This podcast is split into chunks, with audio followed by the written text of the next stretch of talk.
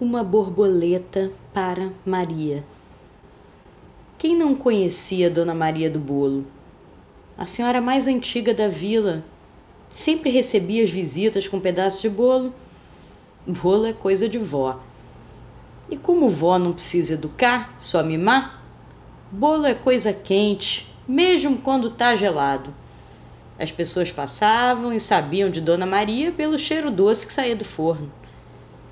Cada um que passava cerrava os olhos de criança e dos lábios soltava um generoso hum. Alguns não se continham e gritavam por ela. E na mesa, perto da janela, se comia fatia com boa prosa. A alma de Maria trocava fatia por abraço. Uma tarde, seu Nelson da mercearia se esqueceu de ver o estoque de fermento da semana. O dia de compra de Dona Maria. Seu Nelson deu foi bolo e Maria, já acostumada a completar seu fermento às segundas. E sem fermento, forno não cria bolo. Dona Maria rumou para casa. Naquele dia, não se sabia dela. E lá estava Maria, encerando o chão, sem saber como fazer para conseguir companhia.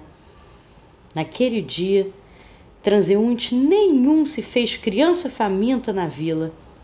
E Maria, tão ávida por uma boa conversa, tinha lá suas traquitanas tecnológicas, mas abri mão de um olhar singelo, uma cara de satisfação ao provar sua iguaria um abraço carinhoso com cheiro de papel de carta? Isso ela não podia.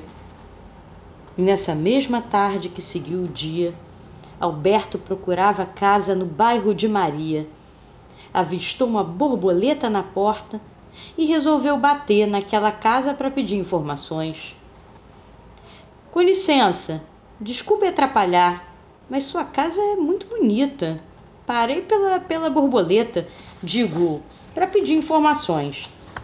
Maria informou Alberto sobre o bairro. Disse de uma casa em vila próxima que estava para alugar. Mas antes que ele falasse, perguntou: Por que o senhor parou logo aqui para perguntar? Hoje não tem bolo. E quando não tem bolo, ninguém para. Alberto sorriu sem entender. Bolo?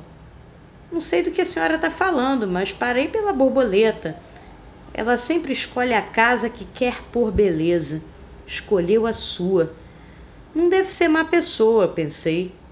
Aliás, por falar em bolo, a senhora, a senhora foi tão generosa de me informar. Eu tenho aqui um pedaço que levei comigo de casa. Gosto de fazer bolos.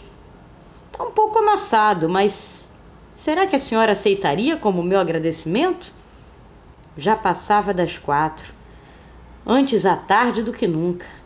Naquela tarde, quem comeu uma fatia foi Maria. Ela que nunca esperou visita que não pedisse bolo, e muito menos alguém que do seu bolo não sabia. Alberto era um desconhecido. Talvez não mais voltasse, mas ali parou para oferecer a Maria um sabor para os olhos. Na casa de Maria, mesmo sem bolo, ainda cabia doçura e borboleta.